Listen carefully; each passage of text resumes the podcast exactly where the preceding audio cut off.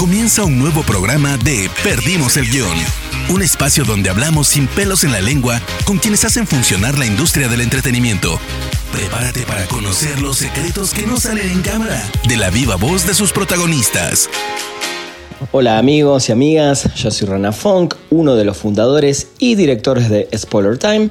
Me pueden encontrar en redes sociales como arroba ranafunk con F-O-N-K al final. El día de hoy charlé con Aquiles Chávez, un chef espectacular de México que seguramente vieron en Top Chef eh, y en algunas aventuras gastronómicas en televisión. Nos habla de su carrera, de cómo ama y cómo lo influenció también el cine y muchísimas cosas más. Los invito a escuchar este nuevo programa de Perdimos el Guión. Aquiles, ¿cómo estás? Hace mucho que no hablábamos y tengo nuevamente la suerte de, entrevistarte ahora a distancia por toda esta situación, pero acá estamos. Qué Rana, ¿cómo estás? Qué gusto. Siempre, siempre es un placerazo platicar contigo, coincidir y bueno, tan cerca y tan lejos a la distancia. Totalmente, pero bueno, hoy la tecnología lo permite. Eh, y nada, la idea un poco es que la gente escuche un poco de tus experiencias, que nos cuentes. Y la primera pregunta que tengo, eh, después obviamente nos vamos a meter en el mundo del entretenimiento, pero primero quiero que me cuentes, ¿cuándo te diste cuenta que querías ser chef? ¿Cuándo empezó ese amor por la comida y, meterte de, a full en este tema? ¿Cuándo me di cuenta que quería ser cocinero? Híjole, eh, muy chavo.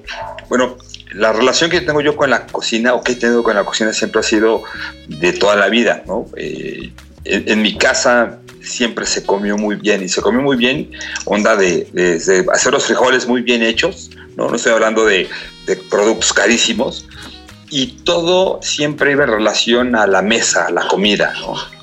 Entonces, eh, yo el que le ayudaba a mi mamá a cocinar desde chico, pero es cuando tengo 16 años que entro a trabajar a un VIPS restaurantes de cadena, sí. entré como lavaollas. Entonces, eh, a partir de los 16, me sentí muy cómodo en esa cocina, eh, hacía lo que me gustaba, eh, no me aburría y dije, esto es para mí. Entonces, a partir de ese momento decidí, digamos, yo, le dije a mi papá, ¿sabes qué? Que quiero ser cocinero, porque la escuela no me gusta, y mi papá obviamente pues me dijo, oye, este, además muy, muy a la antigua, ¿no? De esos de que tienes que estudiar a fuerzas, ¿no? Entonces me dijo, ¿sabes qué? Este, pues, si quieres ser cocinero, sí, pero estudia cocina. Claro. Entonces, eh, pero me tocó estudiar en un momento que no había eh, este boom gastronómico eh, educativo que hay, existe hoy en día, ¿no? Totalmente. Este, y bueno, sin embargo, bueno, fui a la escuela, estudié, pero desde los 16 años, de manera profesional, es que cocino como tal. Y bueno, obviamente sos un emprendedor y, eso es una de las cosas más, más ricas, importantes que, uno con conocimiento, con pasión y ganas decide emprender. ¿Cuándo, decidiste abrirte por tu cuenta en este camino? ¿Y, qué aprendiste? ¿Y qué, ya tenías? ¿Qué herramientas ya tenías para, lanzarte por tu cuenta? Bueno, eh, desde los 16 entré a trabajar a restaurantes, en este caso al VIPS.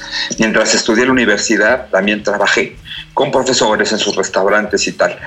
Y salgo de la escuela y a, trabajar siempre para alguien. Pero es en el 2005 que decido independizarme y jugarle al, empresario restaurantero de Petatiux. Obviamente con, con pues con muchos tropiezos como todos, ¿no? Y más cuando no vienes de una familia de emprendedores. Claro. ¿no? Mi papá, mi papá es, es, geólogo, mi papá toda la vida trabajó para Pemex, esta estatal importante mexicana del petróleo. Sí. Entonces, en mi casa nunca se vendió nada, o sea, nunca hubo un emprendimiento ni siquiera de vender elotes, ¿no? Entonces, pues, hacer negocios, pues no sabíamos, ¿no? Entonces, y además de que yo entré en la cocina trabajando para alguien, nunca, nunca para mí, por así decirlo. Entonces, en el 2005 emprendo un, proyecto con, un amigo, un socio capitalista, en donde pues, nos fue bien, ¿no? Nos fue relativamente bien. En el 2010 este, me salgo de ese proyecto para emprender otro en los Estados Unidos, donde me va regular ¿no? Y es en el 2016 que me regreso a México y emprendo este tema de sotero con mi familia, ¿no? Entonces, al final de cuentas me ha costado muchísimo trabajo o me costó mucho trabajo entender cómo funcionaban los emprendimientos, ¿no? Pero te animaste. Sí, claro, sí, sí, sí. Y fracasando y sufriendo y lo que es peor, hasta arrastrando a la familia, ¿no? Este, pero bueno, 2005 a la fecha son 15 eh, años, ¿no? Un montón. 15 años 15 años después, aquí seguimos. Totalmente. Por nuestra cuenta, ¿no? Y sufriendo otras cosas que no sufrías cuando trabajabas para alguien, ¿no? Exacto. ¿Y, y cuál es justamente eso, ¿no? ¿Cuáles son esas cosas que sufrías trabajando para alguien y que no tenías ni idea y que ahora sufrís desde tu lado empresarial? Pues siempre cuando trabajas para alguien te tienes que regir o hacer las cosas que, que el patrón te indica, ¿no? Sean buenas, sean malas para, para la empresa, ¿no? tú las tienes que acatar. Eh, a veces eh, esta poca libertad de, poder tú crear, desarrollar, este, ¿no? el tema de los horarios, ¿no? que son súper inflexibles, no entras a tal hora, sales a tal hora. Pero bueno, y el hecho de, trabajar para ti mismo, ¿no? En ese tema de emprendimiento, pues lo que pues, tienes esa eh, flexibilidad de, de horario, de hacer lo que tú quieres, el único responsable vas a ser tú. Y ahorita, justamente hoy, hoy, hoy, hoy, este abril del 2020, pues estamos palideciendo el tema de la pandemia del coronavirus, en donde hoy como, como empresario, pues tengo que ver por, por mis colaboradores, ¿no? Estamos sufriendo de verdad, eh, llorando lágrimas de sangre porque, te pongo un ejemplo, decidimos no pagar luz para poder pagar la quincena de, la segunda quincena del mes de abril. Si pagamos luz, desacompletamos la quincena del mes de abril. Entonces, son esas decisiones que, hay que tomar que como colaborador pues, no, no tomas, ¿no? ¿no? No tienes por qué tomarlas. Entonces, son muchos beneficios, pero también esas responsabilidades igual de, de, en la misma proporción, ¿no? Sí, sí. Entonces, ¿qué es mejor? Híjole, no sé. No sé, no sé si me preguntas qué es mejor, ser empleado o ser emprendedor Hoy, hoy día con coronavirus no sabría qué decirte. Es difícil, está difícil. Lo, podemos charlar en un par de meses, a ver qué, no. Eh, ¿Y cómo te metiste en el mundo del entretenimiento? Porque bueno, ya la, gente te conoce eh, por los programas que estuviste, por los reality shows. ¿Cómo, cómo fue? ¿Tuviste alguna, algún deseo realmente en algún momento de tu vida de, estar en este tipo de, industria también? Eh, haciendo obviamente lo tuyo, ¿no? Porque no es que haces otra cosa, sino que haces lo tuyo dentro del mundo de la tele para la gente. Fíjate que sí, este, yo de, niño, de 11, yo soy súper melómano, me encanta la música, o sea, yo, te puedo definir hoy día eh, el soundtrack de mi vida sin ningún problema, ¿no? Y yo de, chamaco, onda, 12, 13 años, quería estudiar comunicación, porque tenía la calenturiente idea de, de ser este, locutor de radio. Fíjate que eh, de, mis, de mis primos paternos, yo pertenezco a, digamos, a la camada más chica de primos. Entonces tengo primos de, el más grande probablemente tenga 60 años, yo tengo 42, tengo primos cincuentones. Entonces yo oía la música de mis primos. Entonces a mí me tocó en México una estación de radio que se llamaba Rock 101 no sé si, si, si sepas, sí. ¿no? De, esta movida de, Rock 101 en, en, los 80s, eh, finales, o sea, 80s, 90s. Entonces, este, ahí aprendí a escuchar eh, la radio, ¿no? Posteriormente eh, viene Radioactivo 98 y medio, ¿no?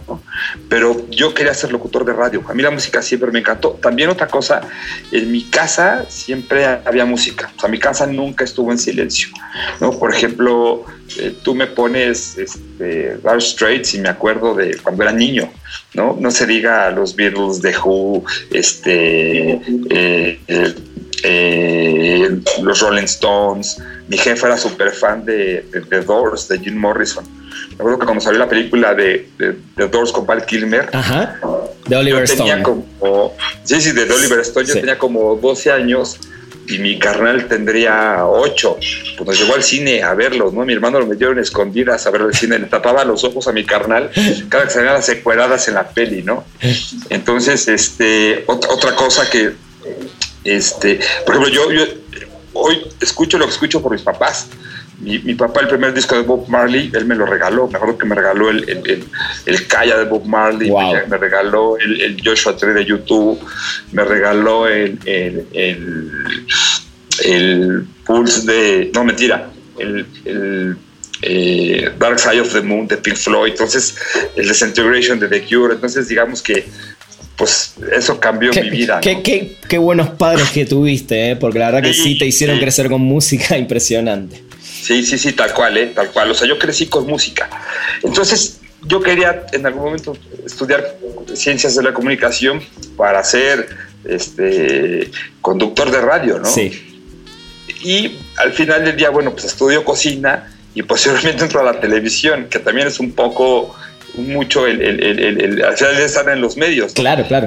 Yo, yo, lo que hago en, en- en- en cocinar en, televisión, que estoy con Canal Sony, en hacer mis cosas en YouTube, en mi, mi- mi canal de cocina, este, ese tipo de cosas, pues digamos que me gusta, me encanta, me divierte mucho y, y- y- y deja lana también. Totalmente. Se gana. ¿Y, y cómo se dio ese primera, esa primera llegada? ¿Te vio alguien? ¿Te, te- te- te lanzaste vos? ¿Mandaste currículums? ¿O, o alguien te, te buscó para hacer No. un reality? Fíjate que si, si a alguien le tengo mucho cariño y estima son los argentinos. Muy bien. ¿no? Y te voy a explicar por qué, ¿no? Este, en el 90 y- en el noven- 2007 Ajá. eh, eh, iban a poner un, iban a lanzar un canal por televisión por cable en México que se llamaba Utilísima. Digo, Sí. tú has de saber de qué te estoy hablando. Claro. ¿no? Eh, canal argentino que es el más visto en el Cono Sur y tal. Entonces iban a lanzar este canal en México y estaban buscando talentos mexicanos. Entonces, bueno, yo en el, en el, en el 2005 que arranqué con este proyecto que se llamaba Lo, que fue mi primer proyecto personal, que era de cocina tabasqueña contemporánea en el 2005, pues empezamos a salir en publicaciones, revistas, eh, de, lo que uno hacía, ¿no? Esa propuesta tabasqueña, contemporánea, y sobre todo que eh, no, muy poco se sabía de la comida de Tabasco. Entonces, bueno, salíamos en, la buena mesa del Reforma, en el menú del Universal, Pimienta, en la revista del Gourmet y tal y tal. Entonces, cuando vienen esa gente de Argentina a, a querer hacer estos scoutings de cocineros, pues yo salí en la lista. Entonces un día me invitan y me dicen, oye, te queremos invitar a que hagas una prueba de cámara para un programa de cocina. Yo, yo jamás estudié cocina pensando siquiera que iba a aparecer en la televisión. O sea, no, Claro, claro. Se dio. y se me, no, ni, se me, ni, ni en mi, ni- ni en mi sueño más calenturiento se me hubiera ocurrido. Entonces, bueno, pues me invitan, este, pagan todo para hacer prueba de, de- de- de cámara. Pues fui y ¡zas! que me quedo en la tele, ¿no? Y es en el 2007 que sale el toque de Aquiles por Utilísima. Y de ahí, bueno, pues ya la historia se cuenta sola, ¿no? Totalmente. Hasta el día de hoy, pues, he estado con Fox, con. Fox Utilísima, he estado con Canal Sony, he hecho algunas apariciones en, en- en TV Azteca y todo con cocina, ¿no? Que también otra cosa importante es que al final del día lo que hago en la tele o- es lo que en, mi vida real, es lo que probablemente hago para comer, ¿no? Que es la cocina, es mi negocio de verdad, ¿no? O sea, lo que, lo que hacemos en la tele es lo que en, la, en mi vida real es lo que yo hago, ¿no? O sea, no, no soy un personaje. De repente me ha, llegado gente me dice, oiga, te invitamos a un congreso, pero queremos que vaya el personaje del chef digo, espérate, no, soy- no soy, un personaje, no me pongo el disfraz, ¿no? No, soy, soy yo, soy yo que, que- que así como, como me ves Sí. en la tele o en la pantalla, soy. Sos vos. Una, una anécdota chistosa, mi, mi papá un día se puso a ver el toque de Aquiles, me vio de la primera temporada, un día, dos días después que lo vi, me dijo, oye, más bien eso me lo confesó después. Lo que me dijo mi papá fue, ya que me los confesó años después, me dijo, aquella vez que te vi, yo pensé que no ibas a pasar de esa primer temporada del toque de Aquiles. Grabé seis, imagínate. Me dice, porque yo te vi en la tele y te vi tan normal. Yo dije, este compa no tiene nada de extraordinario. O sea, Ya te conocía, ¿no? Sí, sí, sí. O sea, Eras vos. es mi hijo. Sí, es, mi hijo. O sea, ¿qué, ¿qué le ven? No sé, porque está tan normal. Entonces, justamente ya luego mi papá entendiendo, y me, me lo dijo después, entendiendo que esa era la normalidad, que lo que a la gente le gustó. O sea, ver a un tipo común y corriente, normal, hijo de, hijo de, de casa, cocinando, ¿no? Entonces yo creo que eso funcionó mucho, ¿no? Este eh, llegaba muy bien a la gente, o llegó muy bien a la gente porque soy un tipo como tú, como cualquier otro, que hace lo que le gusta. Totalmente. O sea, no, no, no, somos unos productos diseñados para la televisión. Exacto, y no, y no como, como dijiste antes, no, no, te, no te pones un disfraz, sos, vos 100%. Perdimos el guion. Bueno, y, contame, sí, me imagino que también tuviste alguna anécdota eh, incómoda o algún momento donde dijiste, no, no quiero estar más en la tele, o te pasó en algún momento que decías, o, en alguna producción dijiste, la estoy pasando realmente mal. Sí, sí, te lo voy a contar. Y yo creo que a nadie, a nadie se lo he dicho. Y ya es tiempo de decir. ¿Sabes dónde sufrí? Sufrí con Top Chef. Ok, ¿por qué? Con Top Chef sufrí porque, primero que nada, la producción era una producción que venía de hacer cine ¿no? Todo el, el, staff, el crew de Top Chef, este, presumíamos mucho, decíamos que entre todo el crew había este, no sé cuántos Arieles, 15, 20 Arieles entre... No teníamos camarógrafos, teníamos fotógrafos. O sea, esos, esos fotógrafos que manejaban la cámara bien podían ser directores de fotografía de películas. Claro. El, director de, de, arte, pues tenía tres Arieles nada más, ¿no? La mujer de, de Benjamín, este, Miroslava y Cabeza de Vaca. Imagínate, el, director de arte de, Top Chef, el director general que era Daniel Gruener, pues venían de hacer, venían de hacer cine, entonces pues como que nos trataban o querían todo manejarlo como si fuera cine, cosa que era televisión, ¿no? O sea, desde el... Eh, o sea, no, es que le haya pasado mal o que lo haya sufrido, más bien es donde menos me divertí. Claro. Lo, que, que yo rescato de Top Chef, yo como cocinero, como con lo que yo me quedo, son con un par de cosas. Primero que nada, el, haber sido parte de este proyecto que proyectaba y mostraba un México gastronómico de vanguardia, que es lo que es hoy día, y la convivencia que me dejó el estar al lado de, mis compañeros, amigos jueces, ¿no? Miquel Alonso, Juancho Sánchez, Marta Ortiz, Guillermo González y un servidor, y evidentemente conocer a estos concursantes de Top Chef, que lo maravilloso de ello, que todos estos chicos talentosísimos que participaron en Top Chef como concursantes, tú hoy, en ese momento, hoy y mañana, los podrás probar, los podrás comer, o sea, porque realmente éramos cocineros haciendo un programa de televisión que más bien parecía película de cine, ¿no? Sí. Entonces, probablemente yo lo que no entendía, pues era esta rigurosidad, ese rigor del cine llevado a la televisión, ¿no? Entonces, eso era como que nos sacaba de onda, ¿no? De repente nos hacían llamados sin ni siquiera que aparecer nosotros, ¿no? O sea, si no voy a aparecer, ¿para qué me haces llegar a las seis de la mañana, ¿no?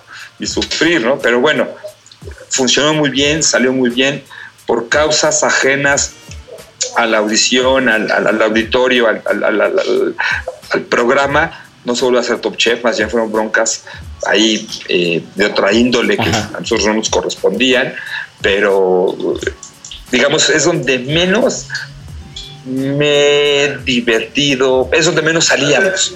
O sea, en una hora de programa de Top Chef salíamos nosotros, yo diciendo dos minutos algo.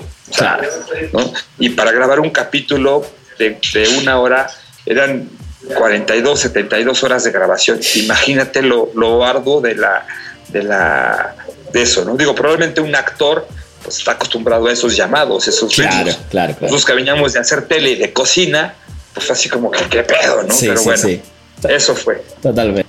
Aquí les contame qué es lo mejor y lo peor de salir en la televisión. Mira, lo mejor de salir en televisión es recibir todo el cariño de la gente. Por fortuna, no tengo nada peor. Bien. Y te voy a platicar por qué no tengo nada peor. Porque yo alimento el corazón, alimento la panza.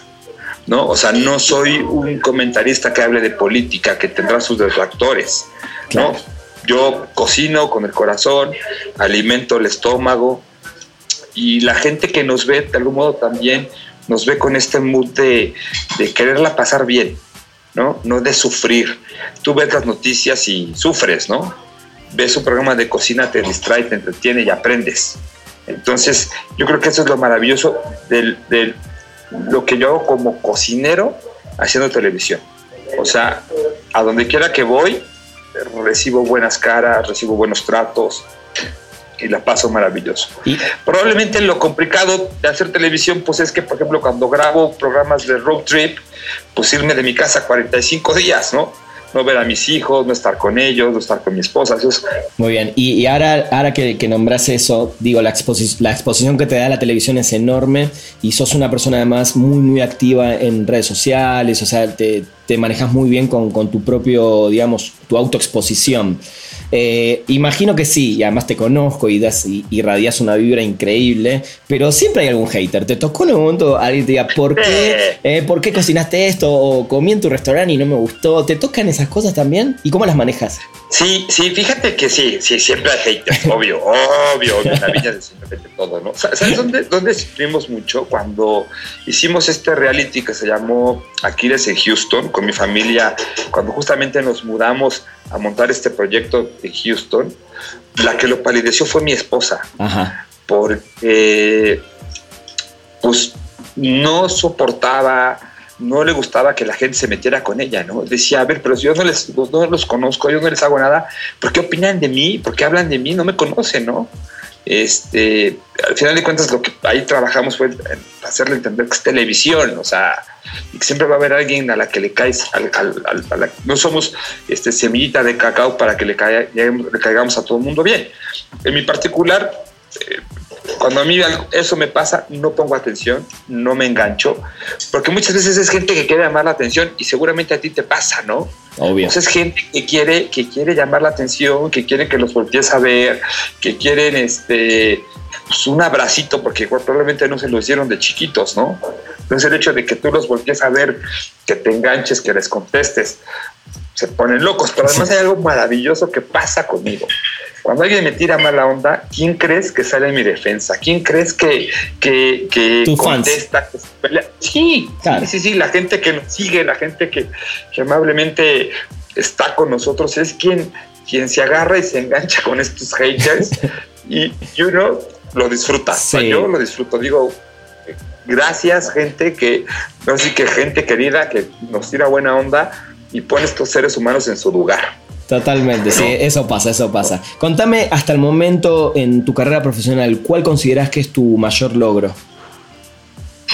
Pues yo creo que mi mayor logro ha sido justamente hoy día compaginar este aspecto profesional de cocinero serio, responsable, trabajador, que realmente cocina con, esta parte del entretenimiento, ¿no? Con esta parte del showman, aquel que brinca, salta, corre, se pone unas aletas de buzo, que puede salir con una nariz de payaso y cocinar y, y, no por eso perder la seriedad en lo que hacemos los proyectos gastronómicos. Para mí ese fue, digamos, como que el gran reto porque también cuando sales en la tele no te la creen la gente, ¿no?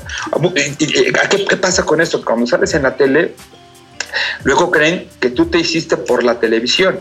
O sea, es decir, no todo el mundo sabe que empecé a cocinar, que empecé a cocinar a los 16 años lavando ollas, ¿no? O sea, no todo y además no tienen ni por qué saberlo.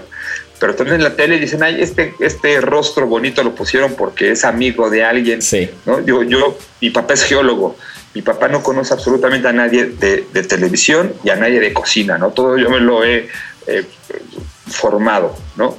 Entonces, el, que se te tome en serio como cocinero de restaurante y por otro lado que te hablen para esos proyectos de entretenimiento, pues está chido, porque muchas veces no van de la mano, muchas veces no pueden compaginar, muchas veces no pueden ir, ir juntos. Entonces, creo yo que, lo hemos sabido hacer. ¿Y sabes también por qué lo hemos sabido hacer?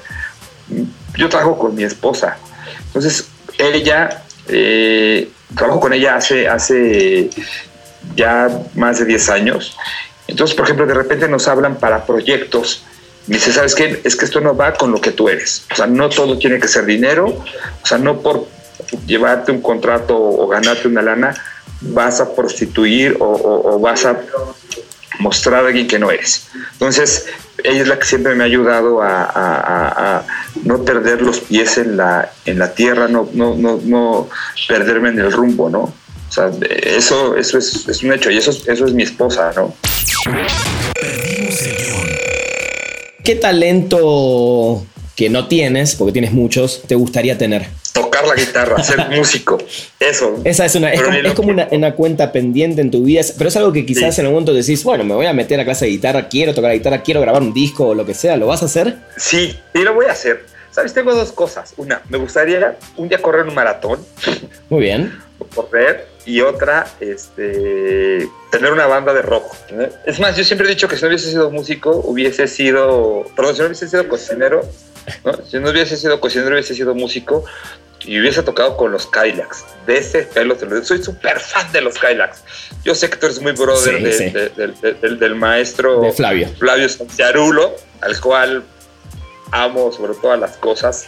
Me encanta lo que hace en lo particular, en, en, lo individual y en lo, y en lo, y en lo con los Kylax, ¿no? Pero sí soy, es más, todo mi, mi, con mi esposa llevo 20 años de casados y duramos 7 de novios. Pues todos estos 27 años, los Kylax han estado presentes en mi soundtrack de matrimonio novio con mi esposa, toda la vida. Impresionante. Entonces, una pregunta que no tenía pensada, pero ya que sale el tema, si tuvieras que salir de gira con una banda para cocinarles, toda una gira, una gira por toda Latinoamérica, ¿con cuál sería? Tú a poner una banda en español y una banda en inglés, ¿no? Este, yo creo que con los Cadillacs, sin pedo, ¿no? Por ahí este, será bastante divertido cocinarles a ellos, porque además cada uno con su personalidad, con su ego. Entonces sería un gran reto porque tendrás que cocinar 20 cosas ¿no? diferentes para estos rockstars. Y la otra, sin duda, los YouTube, ¿eh? soy súper fan.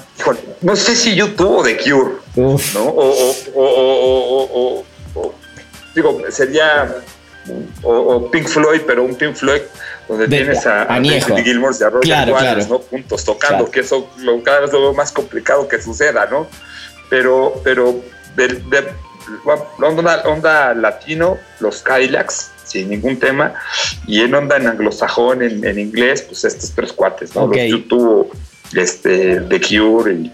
Y, y, si te, te, te, llega el pedido y te dicen, ok, tenés que hacer un plato de presentación a ver si la banda te elige. Cualquiera de esas bandas. ¿Cuál es el plato que les, les cocinarías? Tacos. Tacos. directo.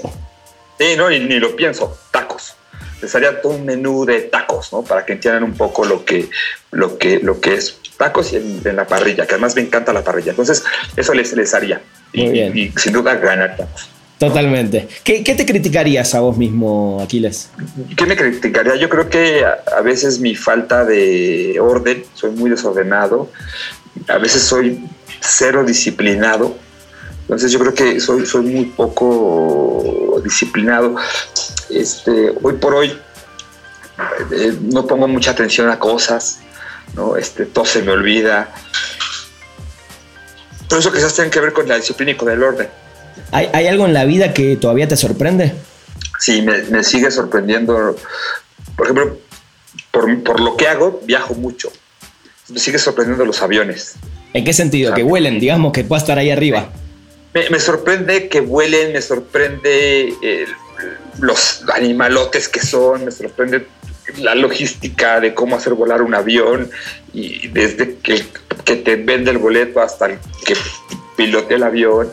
Eso me sigue sorprendiendo, me, parece fascinante. Y, para mal, pues me sigue sorprendiendo el ser humano, ¿no? De repente dices, o sea, te cae que hoy 2020 eh, un obispo de Cuernavaca diga que el coronavirus es por culpa de los aquelarres y la diversidad sexual, o sea, te cae que esos pensamientos en 2020 existan, te cae que le puedas hacer un daño terrible a una niña como lo que pasó con la niña Fátima, o sea, cae que exista esto, o sea, esas cosas me siguen sorprendiendo, doliendo, ¿no? Totalmente, sí, ahí estamos 100% de acuerdo. Eh, para ir terminando, te hago unas, unas preguntas más. Eh, como mm. estás muy metido en el mundo también del entretenimiento, eh, sé que sos muy fan de, también de las películas, las mm. series. Si algún día alguien quiere hacer la película de Aquiles Chávez, ¿quién debería ser el actor que te interprete y quién de, qué director debería dirigir esa película? Este, a ver, es muy difícil. El director Tarantino. Muy bien. ¿Por qué? ¿Por qué? pues porque me encanta el cómo cuenta las cosas, ¿no? El tipo es un genio. ¿Sabes qué me encanta? Los soundtracks de Tarantino, la música de que en las pelis de Tarantino se ve que el tipo le pone un, un especial, una especial atención el cómo cuenta las historias, esas películas en donde qué hubiera pasado si, ¿no? Esas historias que cuenta de qué hubiera pasado si, si, si hubiesen matado a Hitler o, o, si este, estos supuestos escenarios de Tarantino me encantan. Eh, este humor negro, ácido, me fascina. Y, qué actor? Bueno, pues no sé, digo, ahí si no, eso sería bastante egocéntrico. no importa, no importa, está bien. Pero, pero sí que fuera Tarantino el que... El que pero un, actor, no sé, un Robert De Niro o alguno así, o te irías por otro lado. No, no, este, que, viva o que no viva.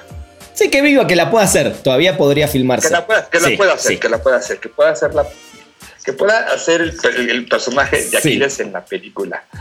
Pues yo creo que, eh, espérame, como cocinero, no sé, fíjate que no, no, no, no, no, no, híjole, no sé, ¿quién? Al Pacino dicen aquí, ¿por qué Al Pacino? No, no, no, no, yo creo que Al Pacino no. no. Tal vez el Washington tampoco, güey. No, no sé no sé, un actor. ¿Qué actor puede interpretar Aquiles si fuera una película de Aquiles? Hijas.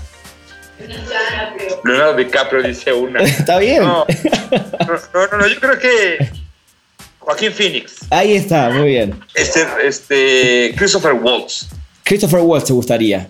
Lo veo en el papel. me, gusta. Bueno, te, voy a hacer la, última pregunta que le hago a todo el mundo y le voy a añadir dos capas más porque tu, tu background lo da. Y sé que es una pregunta difícil, pero quiero que le digas a la gente dos películas, dos series, dos platos de comida y dos bandas que no pueden no ver, no escuchar y no degustar.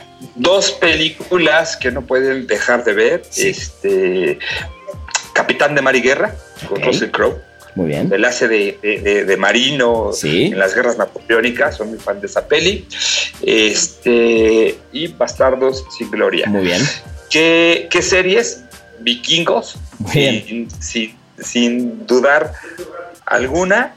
Este, ¿Qué otra serie? Dark. Dark, ¿te gusta? Dark, Dark, Dark, me gustó mucho. Y comida, bueno, pues tacos. No pueden faltar tacos y, me encanta tacos porque el espectro es hiper amplio, infinito casi de día. Y, más que un plato, sopas caldos. Bien. Yo siempre digo, a, veces me preguntan qué es lo que más te gusta de la comida mexicana y siempre digo las, sopas. Las sopas acá son las cremas, todas son deliciosas, ¿no? Y, creo que sí, los tacos son fundamentales para, para el mundo. ¿Y, banda, banda de, rock me dijiste? Sí, de música. Este, de música. De música me, llevaba sin duda a, Pink Floyd, esos que ni qué, y a los Cadillacs, no tengo. Muy bien. Una para, para relajar y pensar y la otra para fiesta. Sí, para fiesta. Y, y si me da chance otra película. Sí, sí yo creo que la última película que me encantó, tenía mucho tiempo de no ver una película tan linda, tan bonita, fue la de Jojo Rabbit. Muy bien. O sea, porque además toca un tema hiper escabroso, complicadísimo, de una manera sensacional. Entonces, este, Jojo Rabbit me, me, me tiene enloquecida, ¿no? Muy bien. Bueno, Aquiles, la verdad que te agradezco mucho la charla, lo logramos, lo veníamos buscando hace rato. Se dio en época de, pandemia, pero acá estamos. Ojalá pronto nos podamos ver en vivo también para que vengas a un show en vivo y eso, pero, gracias. Lo tenemos que hacer. Lo tenemos que hacer. Dale. Aquiles, no sé si le querés mandar un saludo a la gente de Spoiler Time. De nuevo, un saludo a toda la banda de Sportlet Time y este, quédense en su casa, no salgan, guárdense, este, acatemos las medidas que nos piden para no hacer más grande este problema y que acabe más rápido. ¿no? Y bueno, pues yo soy Aquiles Chávez, estamos al tiro. Gracias. Bueno, gente, esto fue otro episodio de Perdimos el Guión. Nos escuchamos la próxima semana. Llegamos al final de Perdimos el Guión. Gracias por acompañarnos y no te pierdas un nuevo programa cada martes, donde hablaremos sin pelos en la lengua con quienes hacen funcionar la industria del entretenimiento. Perdimos el guion.